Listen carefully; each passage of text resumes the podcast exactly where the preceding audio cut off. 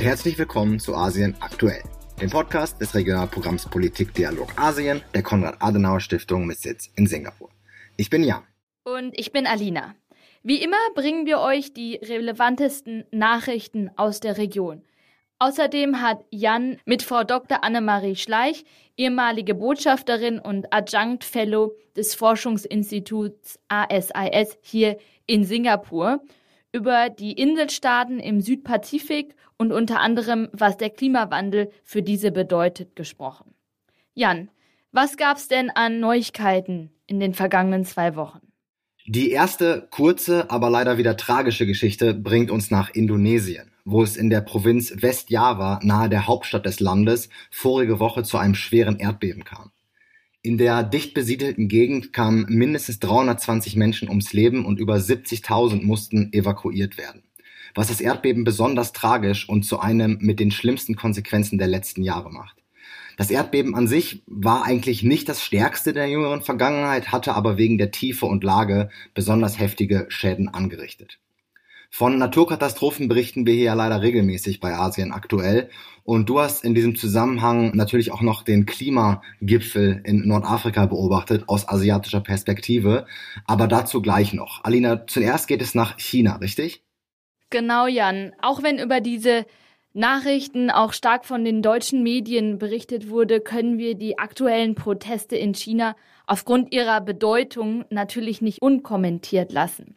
Denn in mindestens 17 Städten und unter anderem auch an prestigeträchtigen Universitäten hat es seit Ende der vergangenen Woche Proteste gegeben. Auch wenn die Zahlen mit jeweils mehreren hundert Protestierenden im europäischen Vergleich recht niedrig erscheinen, so hat es Proteste dieses Ausmaßes in China seit Jahrzehnten nicht gegeben. Aufgrund der Überwachungssysteme der Kommunistischen Partei kann der Protest für die beteiligten Personen außerdem weitreichende Konsequenzen haben. Während die Proteste in einigen Städten friedlich auseinandergetrieben wurden, gingen Einsatzkräfte in anderen Städten gewaltsamer vor. Und außerdem gibt es Berichte von polizeilichen Festnahmen und willkürlichen Telefonkontrollen durch die Polizei, die auf in China illegale Apps wie Twitter und Telegram abzielen. Was hat die Proteste überhaupt ausgelöst? Bei einem Feuer in einem Wohnkomplex sind zehn Menschen ums Leben gekommen und die Protestierenden machen dafür die Zero-Covid-Politik, also die Null-Covid-Politik der Regierung verantwortlich, die teilweise großflächig ganze Stadtteile und Viertel absperrt, wenn dort Covid-19-Fälle festgestellt wurden. In diesem konkreten Fall soll das dazu geführt haben, dass die Rettungskräfte nicht schnell genug am Einsatzort waren. Protestierende fordern aber nicht nur die Lockerung der Covid-19-Politik der Regierung, sondern richten sich teilweise auch gegen die Parteiführung und den Präsidenten Xi Jinping selbst, was wirklich bemerkenswert ist. Die Regierung hat jetzt in einigen Städten eine Lockerung der Covid-19-Regeln angekündigt, aber es ist noch nicht klar, was das genau bedeutet. Klar ist, dass mit einer Abkehr von der Null-Covid-Politik in der ja, nahen Zukunft generell nicht gerechnet werden kann. Denn dafür gibt es in China einfach zu viele ungeimpfte ältere Menschen, die dem Virus zum Opfer fallen würden. Und die Propaganda der Null-Covid-Strategie der Regierung der letzten drei Jahre ist zu stark verankert. Ja, tatsächlich äh, erstaunliche Entwicklung da in der Volksrepublik China. Es hat in der Region in den vorigen zwei Wochen aber auch recht viel Demokratie gegeben. Genauer gab es Parlamentswahlen in Nepal, Kommunalwahlen in Taiwan sowie Wahlen und einen neuen Premierminister in Malaysia. Vielleicht ganz kurz zu den ersten beiden. In Nepal sind noch keine finalen Ergebnisse da, allerdings sieht es so aus, als dass die Sozialdemokratische Kongresspartei, äh, die die Regierungskoalition anführte, wieder die meisten Sitze bekommen wird, während zwei kommunistische Parteien zur zweit- bzw. drittgrößten Macht geworden sind. Diese drei Parteien waren bereits etabliert, so gab es da keine großen Überraschungen. Allerdings fiel schon auf, dass viele mehr unabhängige Kandidaten gewonnen haben, die auch jünger und vielleicht neu in der Politik waren, was so ein bisschen die Frustration der Wählerschaft in die traditionellen Eliten zeigt. Insbesondere geht es hier so um Korruption und um die Fantasielosigkeit der schlechten wirtschaftlichen Lage im Land Herr zu werden, sowie dass die politische Lage im Land ja schon seit Jahren aufgrund sehr vieler Regierungswechsel instabil ist. Also finale Sitze werden noch bestimmt und dann geht es wieder darum, eine Mehrheit zu finden und die Regierung zu bilden. Die Wahlbeteiligung lag bei etwas über 60 Prozent. Die Kommunalwahlen in Taiwan waren in diesem Sinne interessant, als dass die Regierungspartei der DPP, also die DPP der Präsidentin Tsai Ing-wen, sehr schlecht abgeschnitten hat. Sie selbst ist als Konsequenz auch als Vorstehende der Partei, wohlgemerkt nicht des Landes, zurückgetreten. Die Wahlen selber drehten sich aber hauptsächlich um typische innenpolitische Fragen und das schlechte Abschneiden der DPP hat in erster Linie mit einem schwachen Wahlkampf und viel zu wenig Lösungsansätzen für innenpolitische und wirtschaftliche Probleme zu tun.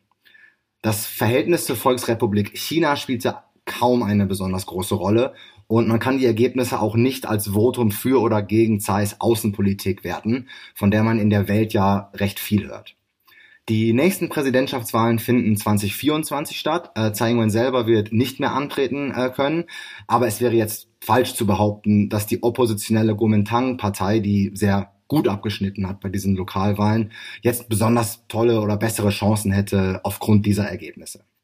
Und damit hätten wir jetzt einmal Süd- und einmal Ostasien. Dann geht es aber noch weiter nach Südostasien, wie angemerkt, wo in Malaysia ebenfalls gewählt wurde. Die Wahlen dort fanden am 19. November statt und seitdem ist viel los.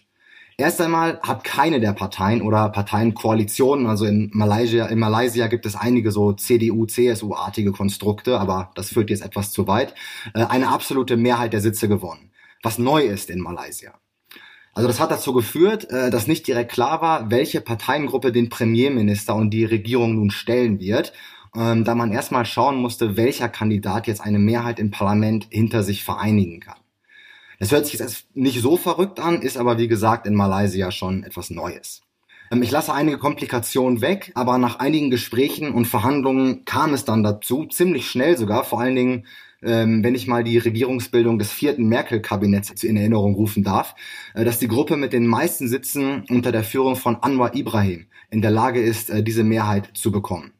Dieser, also Anwar Ibrahim, wurde nun als Premierminister eingeschworen und äh, hat für den 19. Dezember eine Vertrauensdebatte im Parlament angekündigt, um eben zu signalisieren, dass er tatsächlich eine Mehrheit im Parlament hat. Das könnte jetzt äh, sogar eine Zweidrittelmehrheit werden, aber das warten wir erstmal noch ab. Ähm, das ist also die extrem kurze Zusammenfassung der Ergebnisse. Ich möchte aber noch vier Dinge herausheben, die sehr interessant sind. Erstens die Nationale Front oder Barisan Nasional, wie sie in Malaysia heißt, die zumindest bis zur vorigen Wahl 2018 die Koalition war, die in Malaysia durchgehend an der Macht war und welcher auch äh, der unlängst wegen Korruption verurteilte Najib Razak, Asien aktuell Hörer wissen da natürlich Bescheid, Vorstand, hat phänomenal schlecht abgeschnitten. Aber angedeutet, dass sie sich der Regierungskoalition von Premierminister Anwar anschließen werden. Zweitens, sehr stark war allerdings eine islamisch-konservative Partei, die ihre Sitze mehr als verdoppelt hat, was Analysten überrascht hat. Diese Partei ist sogar die Einzelpartei, mit, die mit 43 Sitzen nun die meiste, die meisten Sitze im Parlament hat. Diese Partei wird nach eigenen Angaben in die Opposition gehen. Drittens, Mahathir Mohammed, ehemaliger Premierminister und die malaiische Eminenz in der Politik, hat im Alter von 97 Jahren zum ersten Mal seit über 50 Jahren ein Rennen um einen Platz im Parlament verloren und somit seinen Sitz nicht verteidigen können. Ende einer Ära. Der letzte Punkt, vier, der Premierminister selbst ist selbstverständlich auch nicht irgendjemand, sondern ähnlich wie Mahathir schon seit Dekaden Bestandteil malaiischer Politik und hat über die Jahre mehrfach versucht, Premierminister zu werden. Seine Führung über Ministerposten hinaus kam allerdings nie zustande, unter anderem durch eine Reihe von politisch motivierten Anschuldigungen, zum Beispiel der Sodomie, für welche er auch eine Zeit lang im Gefängnis saß. Anwar gab allerdings nie auf und ist tatsächlich, es ist tatsächlich eine bemerkenswerte Geschichte, dass er jetzt doch noch Premierminister geworden ist. Also, Zusammenfassend kann man, denke ich, sagen, dass es gute zwei Wochen waren für die Demokratie in der Region. Noch nicht überall ist letztlich geklärt, äh, was genau passieren wird, aber diese in Anführungsstrichen unklaren Ergebnisse sind ja eben auch eine Stärke von demokratischen Systemen, denn genau hier passiert das mögliche Erringen von Kompromissen und das Zusammenführen von Positionen. Der Prozess und die Legitimität ist in keinem dieser drei Fälle angezweifelt worden und wir wünschen natürlich allen demokratisch gewählten Mandatsträgern alles Gute, mögen sie zu erfolgreichen Kompromissen und guten Regierungsbildungen kommen. Auch wenn der Klimagipfel in diesem Jahr in Ägypten in Nordafrika stattgefunden hat, möchte ich kurz über das Ergebnis von COP27 berichten und was dies für Südostasien und Asien insgesamt bedeutet. Neu etabliert wurde ein sogenannter Loss and Damage Fund, der besonders von den Auswirkungen des Klimawandels betroffenen Ländern bei der Bewältigung von Naturkatastrophen und bei Anpassungen an den Klimawandel finanzielle Unterstützung bieten soll. Davon könnten in Südostasien unter anderem Indonesien, die Philippinen, Thailand und Vietnam profitieren, aber auch die Pazifikinseln, die nicht nur sprichwörtlich, sondern auch wortwörtlich dem Untergang geweiht sind, ohne dass sie etwas zum Klimawandel beigetragen haben. Wie immer bei derartigen Mechanismen ist die Absicht löblich, aber es kommt auf die Finanzierung an. Und diese Frage ist leider noch nicht abschließend geklärt. In Anbetracht der Energiekrise in Europa und dem russischen Krieg gegen die Ukraine ist es leider nicht ganz überraschend, dass die COP27 es auch in diesem Jahr versäumt hat, ein Auslaufen fossiler Brennstoffe zu beschließen. Diese Situation wird gut wiedergespiegelt durch den Umstand, dass mehr Lobbyisten dieser äh, Industrie der fossilen Brennstoffe als Delegierte der am meisten vom Klimawandel betroffenen Länder, wie zum Beispiel Bangladesch, Myanmar, Thailand, Nepal, die Philippinen und Pakistan an der COP27 teilnahmen. Ich will aber dennoch kurz erwähnen, dass trotz dieser Unzulänglichkeiten konkrete Initiativen zur Unterstützung von asiatischen Ländern für den Übergang zur sauberen Energiegewinnung gemacht wurden. So wurde zum Beispiel ein Abkommen zwischen Indonesien, by the way, dem fünftgrößten Verursacher von Treibhausgasen weltweit, und den G7-Staaten geschlossen. In diesem Abkommen wurden unter anderem die Schließung von Kohlekraftwerken und gleichzeitige Investitionen in erneuerbare Energien vereinbart. Mit Blick auf die brenzliche Lage in Asien ist es leider nur ein Tropfen auf dem heißen Stein. Dann noch eine kurze Nachricht zu Singapur. Das Parlament des Stadtstaats hat kürzlich eine Verfassungsänderung verabschiedet, die die Dekriminalisierung von Sex zwischen Männern vorsieht. Der Passus stammte noch aus der britischen Kolonialzeit, wurde aber nicht mehr angewandt, das heißt nicht mehr strafrechtlich verfolgt. Diese Verfassungsänderung ist ein großer Schritt für Singapur, dessen gesellschaftliche Strukturen oftmals stark dem traditionellen und patriarchalen Familienbild folgen. Allerdings bleiben homosexuelle Menschen weiterhin benachteiligt, so ist ihr Zugang im Bereich des sozialen Wohnungsbaus zum Beispiel der in Singapur eine große Rolle spielt, stark limitiert. Rechtlich ist es ihnen nicht möglich, eine Partnerschaft einzugehen, und während zwar der eine Teil der Verfassung abgeschafft wurde, so wurde die Eheschließung zwischen Mann und Frau gleichzeitig gestärkt durch die sogenannte gerichtliche Unantastbarkeit der Ehe ausschließlich zwischen einem Mann und einer Frau.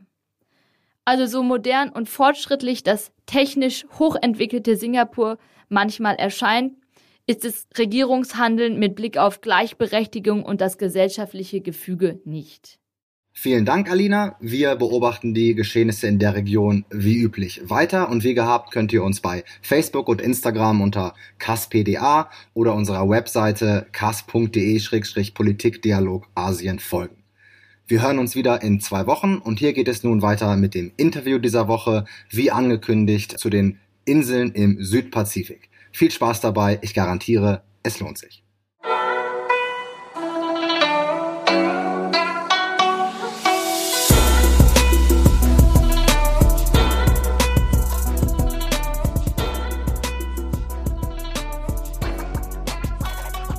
Dr. Annemarie Schleich ist Botschafterin außer Dienst. Stationiert war sie unter anderem in Neuseeland und Australien ist jetzt aber hier in Singapur beheimatet, wo auch unser Büro ist, wo sie auch Adjunct Fellow an der S. Rajaratnam School of International Studies hier im Land ist. Frau Dr. Schleich, vielen herzlichen Dank, dass Sie sich die Zeit genommen haben für den Podcast. Gefällt es Ihnen gut hier in Singapur? Sie sind schon so viel rumgekommen. Was halten Sie denn von der Stadt? Ja, hallo, Herr Klee. Ja, es ist schön, heute bei Asien aktuell dabei zu sein. Um auf Ihre Frage zurückzukommen, Singapur ist ein spannendes Land wo sich sehr viel tut und äh, wo eigentlich äh, sehr viel auch in die Zukunft gedacht wird. Das kann ich nur bestätigen. Vielen Dank. Ich bin auch sehr, sehr gerne hier. Aber Heute wollen wir über die Südpazifikinseln sprechen. Da sind Sie natürlich Expertin, deswegen freuen wir uns sehr, dass Sie sich die Zeit genommen haben. Aber erstmal zum Einstieg überhaupt für die Hörerinnen und Hörer. Die geografische Einordnung. Wenn wir von den Inseln im Südpazifik reden, wo genau sind die eigentlich? Was für Länder gibt es dort und was für Regierungssysteme findet man da eigentlich vor? Also so eine grobe Einordnung, wenn ich Sie darum bitten dürfte. Ja, mit einer Landkarte wäre es natürlich sehr viel einfacher, aber ich werde versuchen, diese riesige Region ein bisschen zu beschreiben. Ja, die Süd- und Zentralpazifikregion besteht aus 15 autonomen oder semi-autonomen Staaten und zahlreichen Territorien. Und insgesamt leben dort etwa 11 Millionen Einwohner. Der größte Staat dort ist äh, Papua-Neuguinea mit fast 9 Millionen und der kleinste Staat ist Tuvalu mit nur 12.000 Einwohnern. Und diese Region umfasst äh, 7.500 kleine Atolle und Inseln und hat eine riesige Gesamtfläche, ähm, eine exklusive Wirtschaftszone von fast 20 Millionen Quadratkilometern. Vielleicht noch etwas zur Geschichte. Das könnte die Hörer interessieren. Bis ins letzte Jahrhundert war die Region aufgeteilt unter den Kolonialmächten unter Großbritannien, Frankreich, USA Später kam dann noch Japan dazu und ab 1914 waren auch die Australien und Neuseeland dabei. Deutschland war ab 1885 ebenfalls Kolonialmacht und bis zu Beginn des Ersten Weltkriegs 1914. Und zu dem Bereich, zu diesem Kolonialbereich Deutschlands gehörten, was, äh, was dort damals genannt wurde, Deutsch-Neuguinea. Heutzutage ist es Teil vom heutigen Papua-Neuguinea sowie auch von den Staaten Palau, von Nauru, von den Marshallinseln sowie von einem Teil der heutigen föderierten Staaten von Mikronesien. Und natürlich nicht zu vergessen Samoa ab 1900. Ja, die meisten der Staaten erhielten ihre volle Unabhängigkeit von den Kolonialmächten in den 1960er und 70er Jahren. Dazu gehörten Samoa, Fiji und auch die Salomoninseln. Marshall wurde erst äh, 1986 unabhängig. Sie fragten auch nach den Regierungssystemen.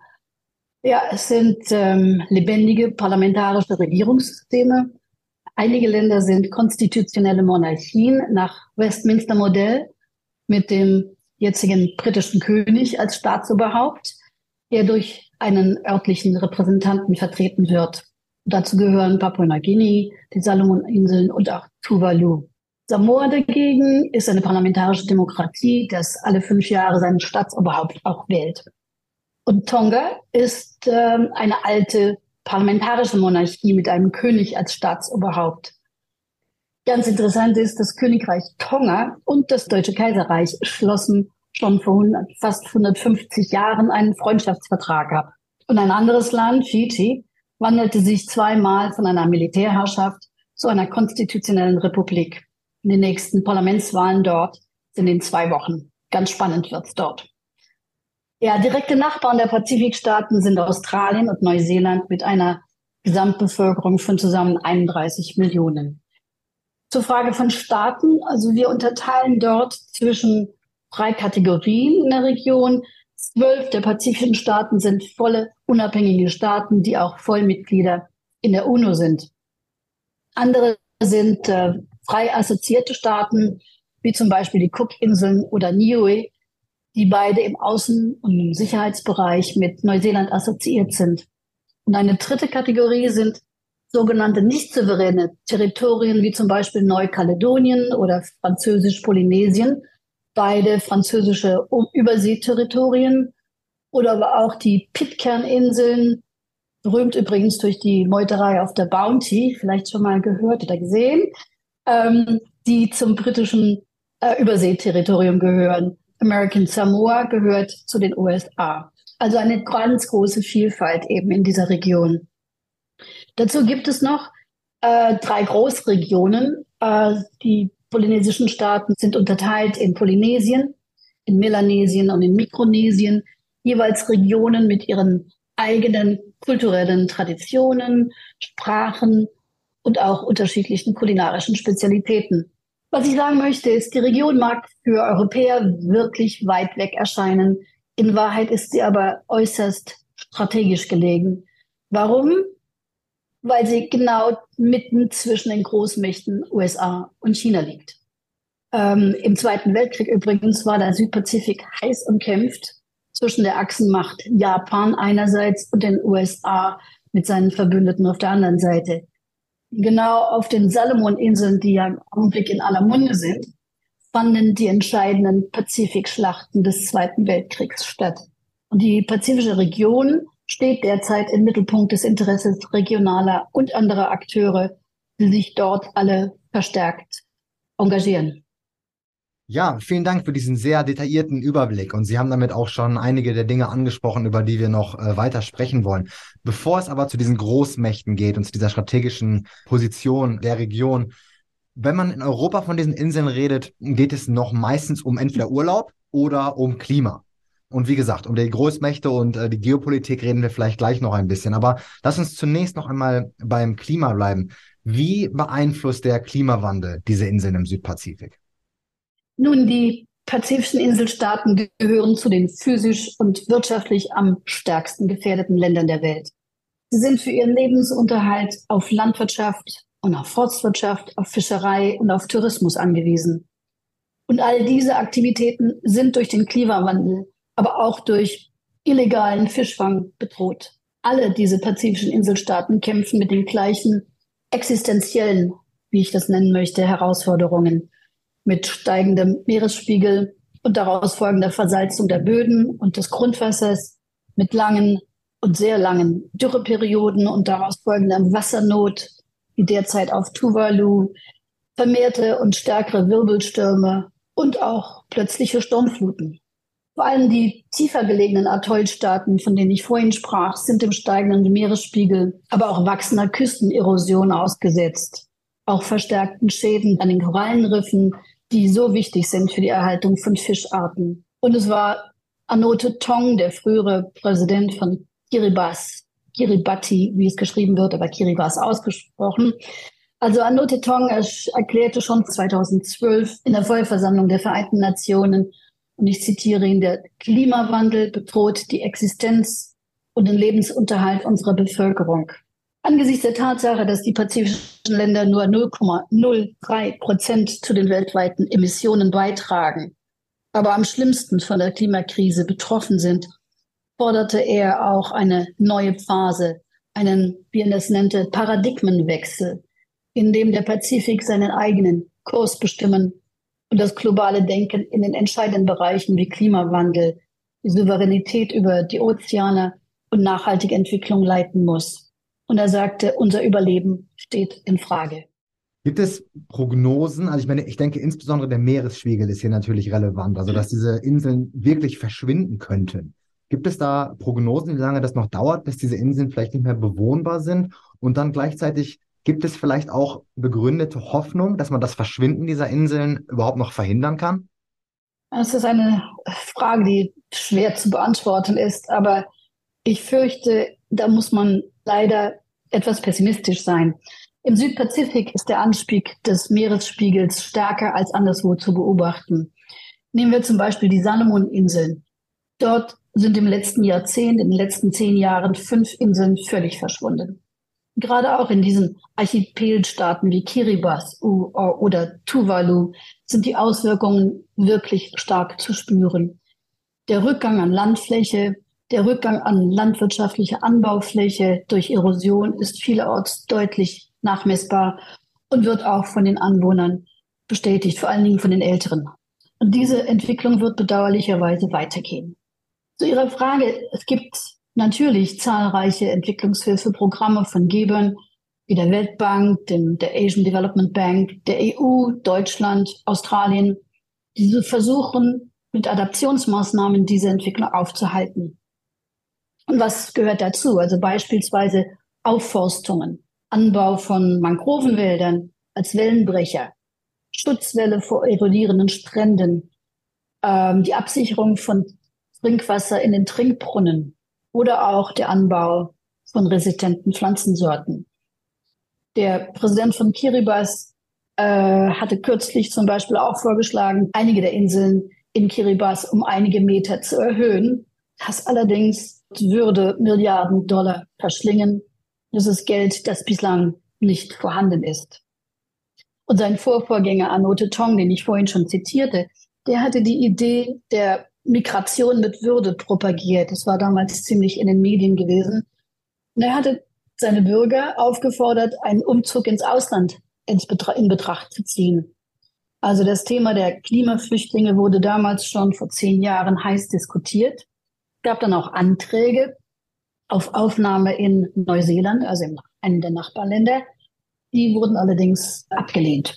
Kiribati kaufte auch Land im benachbarten und im größeren und auch höher gelegenen Fiji, um dort landwirtschaftliche Produkte zum Export in sein eigenes Land nach Kiribati anzubauen. Also alles wichtige Maßnahmen, die allerdings das Grundproblem nur bedingt lösen. Ja, genau wie Sie es beschrieben haben, äh, Dr. Schleich. Es ist existenziell. Und auch interessant, die Maßnahmen, die Sie beschreiben, sind ja da geht es eher um das Management, äh, etwas Unausweichlichem, als äh, genau das Grundproblem in irgendeiner Art und Weise lösen zu können. Ähm, organisieren sich diese Inselstaaten untereinander, um sich eventuell Gehör zu verschaffen? Sind sie dabei erfolgreich? Und dann auch vielleicht noch, was sind die externen Partner dieser Inselstaaten? Gibt es natürliche Partner? Gibt es neue Partner? Wer, wer kümmert sich prädominant um diese Länder? Ja, das ist wirklich eine ganz, ganz interessante Entwicklung in den letzten zehn Jahren. Die insgesamt zwölf äh, Pazifikinselstaaten haben in den letzten Jahren ihr Profil in internationalen Organisationen geschärft und sie haben sich neue Partner gesucht. Sie haben dadurch ihre Position in ihrer, oder das war zunächst der Fall, dass sie ihre Position in ihrer Regionalinstitution, das ist das Pacific Island Forum oder PIF genannt, koordiniert. Und das passierte zum Beispiel bei der Forderung nach vereinfachtem Zugang zu internationaler Klimafinanzierung. Und äh, gerade vor wenigen Wochen in Sharm el-Sheikh bei der letzten Klimakonferenz haben es die äh, zwölf Pazifikstaaten zusammen mit anderen Partnern geschafft, dass äh, der Entschädigungsfonds Loss and Damages für Klimafolgen Posten für verletzliche Staaten gegründet wurde. Das alles aber nach langem und zähem Ringen. Wie ging das? Also die Pazifikstaaten nutzten innerhalb der UNO eine größere Organisation, die äh, Organisation für kleine Inselstaaten, die im äh, UNO-Fachdeutsch AOSIS genannt wird, insgesamt 52 Mitglieder. Und gemeinsam halt haben diese 52 Mitglieder bewirkt, beispielsweise vor sieben Jahren, dass der UNO-Sicherheitsrat vor der Pariser Klimakonferenz das Thema Klimawandel auf seine Tagesordnung setzte. Ungewöhnlich, weil zwei Jahre vorher wurde das auch versucht. Und die großen äh, Sicherheitsratsmitglieder China und Russland waren damals noch dagegen.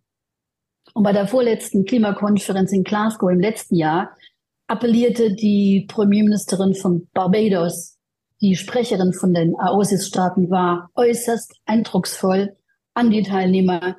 Sie sagte, zwei Grad Erderwärmung ist das Todesurteil für uns Inselstaaten. Also die Pazifikstaaten suchten sich Klimapartner auch beispielsweise äh, bei der EU oder bei Deutschland. Äh, das ist eben sehr interessant. Äh, Fiji hatte 2017 die Präsidentschaft auf der Klimakonferenz der sogenannten COP 23 in Bonn.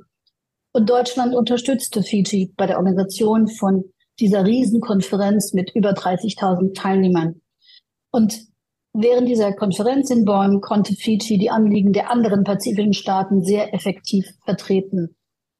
Deutschland half nämlich auch, auch dann ein Jahr später, 2018 oder zwei Jahre später, ähm, den Marshallinseln einen virtuellen Klimagipfel zu organisieren, und äh, die Ergebnisse flossen dann im Dezember 2018 in die Klimaverhandlungen ein.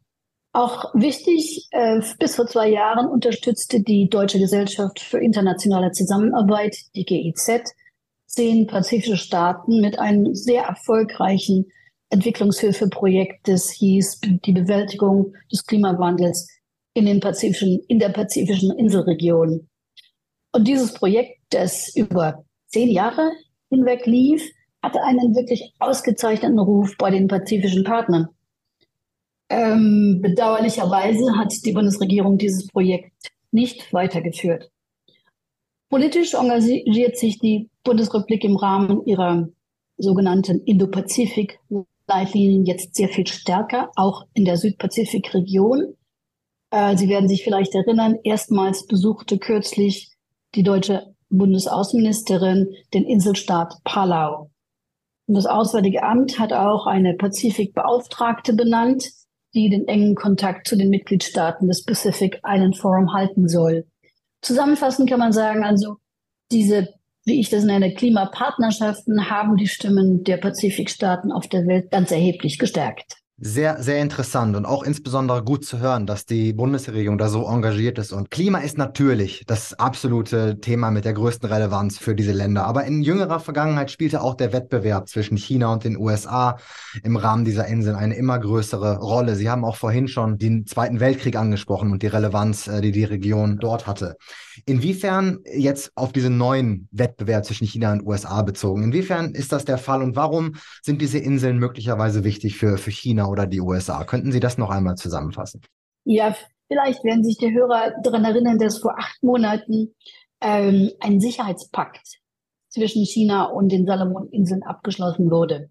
Und dieser Wir haben es auch bei Asien Deal aktuell über, erwähnt, Frau Dr. Schleich. Entschuldigen Sie die Unterbrechung. Oh, ja, natürlich. Hörer und Hörerinnen wissen. Und dieser, Bitte fahren Sie fort. Und, und dieser Pakt überraschte, die, aber dieser Pakt überraschte wirklich die pazifischen Nachbarn Australien, Neuseeland, aber auch natürlich die USA wirklich und hatte sie, ich würde es falls mal so äh, ausdrücken, kalt erwischt. Sie befürchten nunmehr, dass dieser Sicherheitsvertrag ein Vorläufer für einen chinesischen Marinestützpunkt sein könnte auf den Salomoninseln. Sie fragten nach China und, und den USA. Die Frage ist, was will China im Pazifik? China hat in den letzten Jahren seine politischen und seine wirtschaftlichen Beziehungen zu den pazifischen Inselstaaten systematisch aufgebaut. Und das schon seit etwa zehn Jahren. Also nichts Neues. Äh, China ist nämlich inzwischen für fast alle ihr größter Handelspartner, für fast alle ihr größter Exportpartner.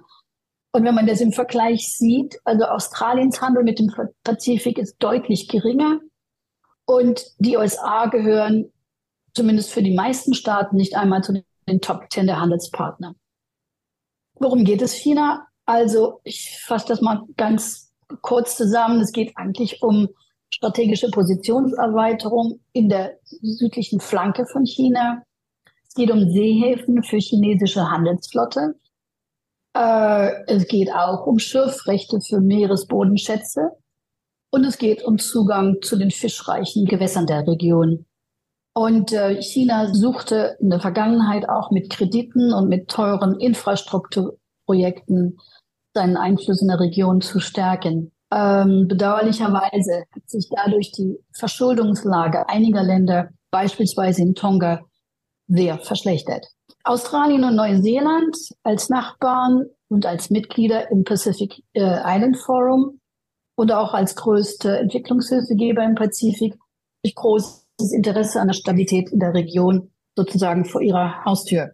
Und diese beiden Länder, aber auch die USA sind besorgt über den wachsenden strategischen Wettbewerb in der Region, der, wie Sie sagen, bestehende Institutionen, beispielsweise das Pacific Island Forum, und auch Vereinbarungen und, äh, und zu untergraben droht. Ein potenzieller chinesischer Marinestützpunkt dort könnte eine direkte Bedrohung der nordöstlichen Flanke Australiens sein, könnte wichtige pazifische Schifffahrtsrouten blockieren und könnte westliche Cyberspace und Kommunikationslinien bedrohen. Und ein solcher potenzieller chinesischer Marinestützpunkt wäre weniger als 2000 Kilometer vom australischen Kontinent entfernt. Und die, wie Sie wissen, die USA haben Militäranlagen und Stützpunkte auf Guam, 3000 Kilometer von den Salomonen entfernt, und auf den Marshallinseln, die nur 2000 Kilometer entfernt sind. Also durchaus eine ähm, bedrohliche, potenziell bedrohliche Situation für die USA und für Australien. Also die geopolitischen Entwicklungen des stärkeren Engagements Chinas haben weitreichende Folgen für die Sicherheitslage im Pazifik und die historische strategische Dominanz der USA in dieser Region sieht oder die USA fühlen sie als bedroht. Ja, herzlichen Dank. Mit diesem Themenblock könnten wir sicherlich noch zwei oder drei weitere Podcasts füllen. Aber das war schon mal ein sehr guter Überblick über die Prioritäten in dieser, in dieser Region. Den äh, Sicherheitspakt mit den Salomonen habe ich im Übrigen nur erwähnt, um etwas Werbung für unseren Podcast zu machen. äh, deswegen habe ich es angesprochen. Aber lassen Sie mich noch einmal das etwas umdrehen. Und zwar dieser jetzt neue, diese neue Aufmerksamkeit, die Sie jetzt ja gerade beschrieben haben, die auch der Netz durch äh, China und die USA äh, auf, dieser, auf dieser Region liegt kann das vielleicht, oder vielleicht bin ich da zu naiv, aber glauben Sie, es gibt eine Möglichkeit, dass diese Aufmerksamkeit auch genutzt werden kann, um die Bedürfnisse der Inselstaaten, also da sind wir dann wieder bei Klima insbesondere, noch etwas mehr ins Scheinwerferlicht zu bringen? Also können sich auch Länder wie die USA oder China, die das Ganze so ein bisschen jetzt ja auch umwerben, noch weiter einsetzen, um die Folgen des Klimawandels für die Länder abzumildern? Und vielleicht noch zuletzt, gibt es noch andere Prioritäten in diesen Ländern neben dem Klima, wie zum Beispiel Entwicklung, Infrastruktur, Bildung? Also gibt es da Potenzial für, für Kooperationen und glauben Sie, dass ich das, dass das etwas Positives ist, was vielleicht aus diesem neuen Interesse an der Region kommt? Ja, sehr interessante Fragen, wichtige Fragen. Wie viel Zeit haben wir? Nein, aber im Ernst, sicher ist eines. Die, die pazifischen Inselstaaten sind selbstbewusster geworden. Hm. Sie können sich es leisten, wählerisch zu sein und äh, nunmehr unter den zahlreichen Geberländern zu wählen. Äh, es ist interessant, sie haben Angst, in die wachsende Rivalität zwischen den USA und China gefangen zu geraten. Sie bestehen auf guten Beziehungen zu allen Partnerländern, einschließlich China. Und äh, sie haben auch deswegen betont, dass regionale Sicherheitsfragen intern innerhalb der sogenannten pazifischen Familie behandelt werden sollten. Weiterhin gilt, was äh, der Premierminister von, von Fiji, Banomrama, kürzlich tweetete, unsere größte Sorge ist nicht die Geopolitik, es ist der Klimawandel. Also von westlicher Seite gab es äh, seit diesem Vertrag in Salomoninseln ähm, mit China eine verstärkte Besuchsdiplomatie. Es gab auch Zusagen für mehr Entwicklungshilfe durch Australien und durch die USA sowie verschiedene, sowie verschiedene äh, amerikanische Initiativen. Ähm, ich will da vielleicht eine oder zwei nennen, die Initiative Partners im, im blauen Pazifik. Äh, fünf Staaten, USA, Australien, Neuseeland, Japan, Großbritannien mit Frankreich und der EU als Beobachter. Also diese Initiative sagt Unterstützung bei der Bewältigung von Klimawandelfolgen zu, bei Sicherheitsfragen und bei der Infrastrukturfinanzierung. Dinge, die in der Vergangenheit etwas tabu waren, vor allen Dingen eben die, die, die Infrastrukturfinanzierung. Die USA wollen auch bei der Kontrolle von illegaler Fischerei helfen, ein ganz, ganz wichtiger Punkt für, für diese Länder. Äh, der amerikanische Präsident Biden verkündete im Mai auch eine Indo-Pazifik-Wirtschaftsinitiative und Fidschi war eines der ersten pazifischen Mitgliedstaaten. Also man versucht eben wirklich, äh, diese Staaten stärker einzubinden und stärker zu profieren, wäre vielleicht ein anderer Ausdruck. Weil bei Australien, äh, das ja seit einem, über einem halben Jahr eine neue Regierung hat, eine Labour-Regierung unter dem Premierminister Albanese, da gab es also einen Neustart, wie, wie viele das bezeichnet haben, mit den pazifischen Inselstaaten. Die Regierung hat versprochen, künftig stärker auf Augenhöhe mit diesen pazifischen Inselstaaten zu kooperieren. Und das Wichtigste eben die zögerliche Klimapolitik, um es mal so zu nennen, der, der vorigen konservativen Vorgängerregierung war ein ganz besonderes Ärgernis für diese Inselstaaten, die alle vom Klimawandel bedroht waren. Und die albanese Regierung hat einen Schlussstrich darunter gezogen, hat ein neues Klimagesetz kürzlich verabschiedet, das etwas ambitioniertere Klimaziele hat. Aber da ist bestimmt noch ein bisschen Luft nach oben. Ähm, Sie fragten nach anderen Prioritäten der pazifischen Länder, Herr Klim. Also die Ausgangssituation bleibt bedrückend. Neben den vorhin aufgezeigten dramatischen Folgen des Klimawandels kämpfen alle Länder mit geringem vorhandenen Ressourcen. Wenn wir mal kurz von Holzvorkommen wie in Papua-Neuguinea oder der, den Fischerei und den Meeresbodenschätzen außer Acht lassen, mit beschränktem Zugang zu internationalen Märkten, äh, mit weit auseinanderliegenden Inselketten, mit allen den nur vorstellbaren logistischen Versorgungsproblemen, äh, mit einer Abhängigkeit von Diesel für den Transport zwischen den Inselketten, mit sehr hohem Bevölkerungswachstum bedauerlicherweise und sehr hoher Jugendarbeitslosigkeit. Also all diese pazifischen Länder sind mit schwerwiegenden strukturellen Hindernissen für eine nachhaltige Entwicklung konfrontiert. Und sie sind sehr anfällig für wirtschaftliche und für umweltbedingte Schocks und vor allen Dingen Pandemien wie Corona, die äh, die Länder doch sehr stark getroffen hat. Das heißt, für die Bewältigung der Probleme ist ein Zusammenanfassen und, wie ich meine, ein abgestimmtes Handeln der Geberstaaten mit den Partnerländern absolut unabdingbar. Vielen Dank. Schwere Ausgangsposition, aber wir bleiben zuversichtlich, dass die Europäische Union und auch Deutschland, wie Sie es schon beschrieben haben, sich dort zum Positiven hin engagieren und das vielleicht etwas Scheinwerferlicht, was durch, den, durch das geopolitische Ringen auch dann für solche Initiativen äh, genutzt werden kann. Frau Dr. Schleich, das war sehr, sehr informativ. Zum Abschluss würde ich Ihnen gerne noch eine persönliche Frage stellen, denn Sie haben nicht nur theoretische Erfahrung und Wissen zu dieser Region und den Ländern dort, sondern selbstverständlich auch viel Praktisches erlebt. Und Sie waren dort und deswegen dachte ich, zum Abschluss könnten Sie noch etwas mit unseren Hörerinnen und Hörern teilen. Ein besonderes Gericht, eine besondere Begegnung, eine Reiseempfehlung, etwas, was Ihnen in den Sinn kommt, wenn Sie an diese schönen Inseln denken. Oh, ähm, ja, Reiseempfehlung, ja, das ist äh, mein, meine Lieblingsort ist eigentlich, ist schwer zu sagen, aber mein Lieblingsort ist Aitutaki. Das ist eine wunderschöne Insel, etwa drei Flugstunden von Auckland entfernt auf den Cookinseln. Ähm, nach der Landung äh, auf der Hauptinsel der Cookinseln Rarotonga geht es dann eine Stunde lang weiter mit dem Flugzeug auf eine der schönsten Südseeinseln, Aitutaki. Was war sonst noch? Ähm, Essen, ja, Essen.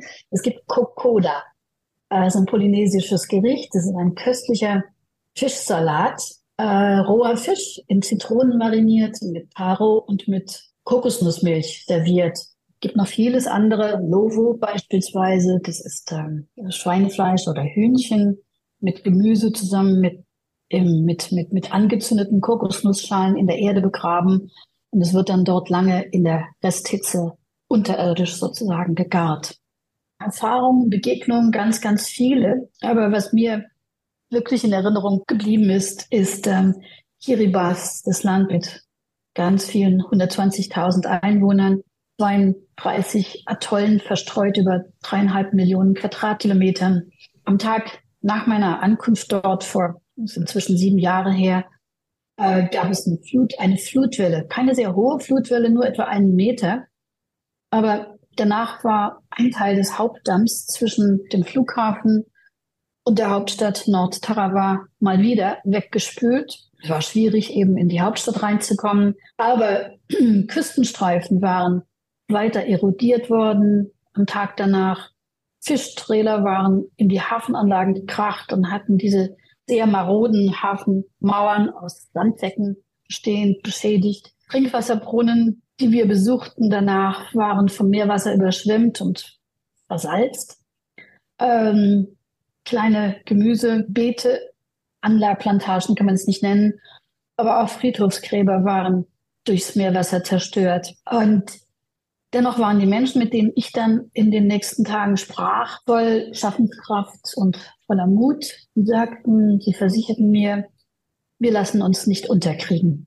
Herzlichen Dank, äh, Frau Dr. Schleich. Diese teilweise sehr schönen, teilweise auch schwierigen, aber sehr anschaulich beschriebenen Dinge sollten wir, denke ich, im Kopf behalten, wenn wir über diese Inselstaaten nachdenken und auch natürlich über den, über den Klimawandel insbesondere. Ich bedanke mich recht herzlich für Ihre Zeit Dr. Schleich, freue mich sehr, dass Sie bei uns waren und ich hoffe, dass wir Sie in einer zukünftigen Folge auch noch einmal hören werden. Sehr gerne. Auf Wiederhören. Tschüss.